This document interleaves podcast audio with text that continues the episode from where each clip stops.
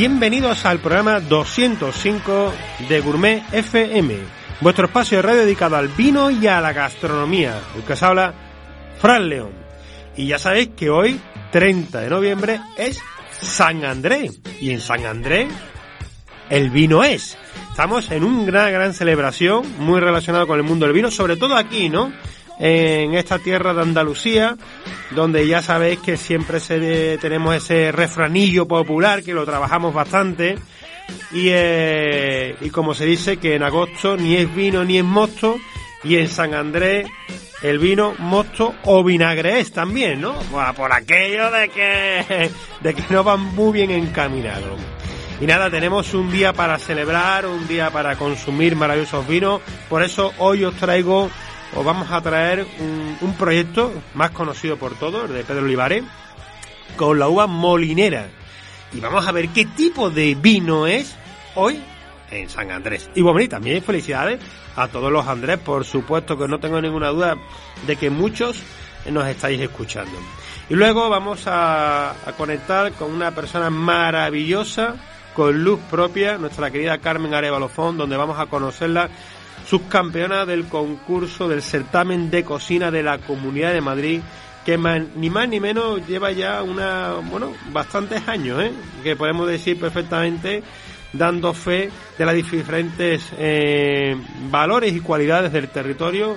Estamos ya en la edición número 18. Recordamos que la edición anterior la ganó nuestro buen amigo y miembro de la tribu, Juanma Muñoz Vera. Y ayer, si hoy es San Andrés, ayer eh, fue un día también muy especial. El Día de los Influyentes. Una palabra que para mí eh, no me llega a ser bien sonante y yo creo que es un problema cultural, ¿no? Influyente.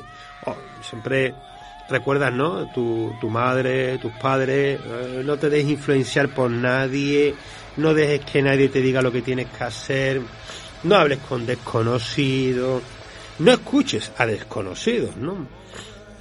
Y en cambio ahora eh, la palabra influyente puede ser una persona que todo lo contrario, que te está dando conocimiento, que te está ayudando, que te está influenciando para ser mejor persona, que te está dando buenos consejos, buenas recomendaciones. Por eso es una palabra que al final muchas veces se queda como eh, en tierra de nadie, ¿no? Eh, y bueno, y, fue ayer, ¿no? el Día Nacional o Internacional de los Influyentes, donde algunos piensan que, oye, es que se mm, gana dinero porque yo compro esa crema de cosmético o esa botella de vino o esa marca de cuchillo. Fijaros, eh, qué importantes son las reseñas, ¿verdad? Qué importantes son las reseñas cuando vamos a comprar, por ejemplo, eh, en Amazon Prime, ¿no? Aquí eh, cualquier eh, cuando vamos a entrar en cualquier vamos a comprar cualquier coche hay algunos que entran y miran los foros de coche para ver la reseña no las críticas no que se dice en el mundo del cine no vamos a ver la crítica que tiene esta película o vamos a ver la crítica que tiene este libro.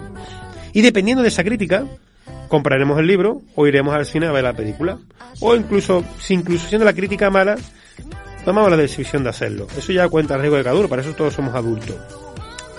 Pero al final, la palabra influyente, como puede ser la palabra dinero, algo que también tristemente en ocasiones aquí en, este país, en España, ha sido como que el dinero no es lo importante. Hombre, por favor, el dinero claro que es lo importante. El dinero es muy importante.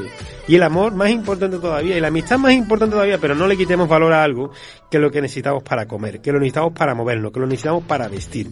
Hay otras culturas más anglosajonas ya sabéis que, el valor del dinero es completamente diferente. No es malo ser rico, no es malo ganar dinero, ganar mucho dinero, trabajar por dinero, no es malo. Pedir dinero no es malo. Tú trabajas, tienes que cobrarlo.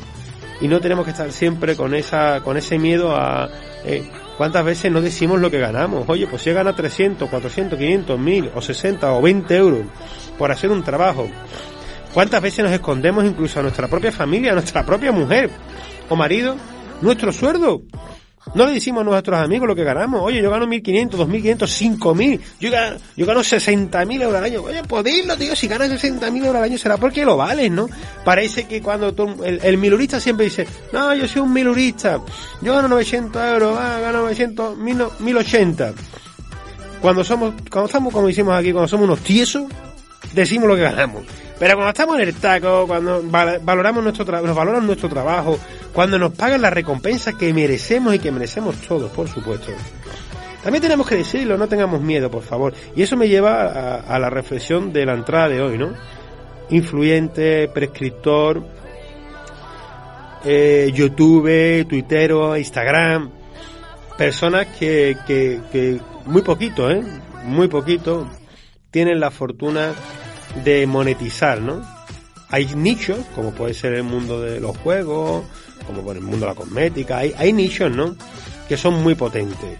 Y nichos que donde eh, las empresas lo tienen bastante claro. Y además, las empresas que no lo tengan claro, os digo ya que ya van tarde, ¿eh?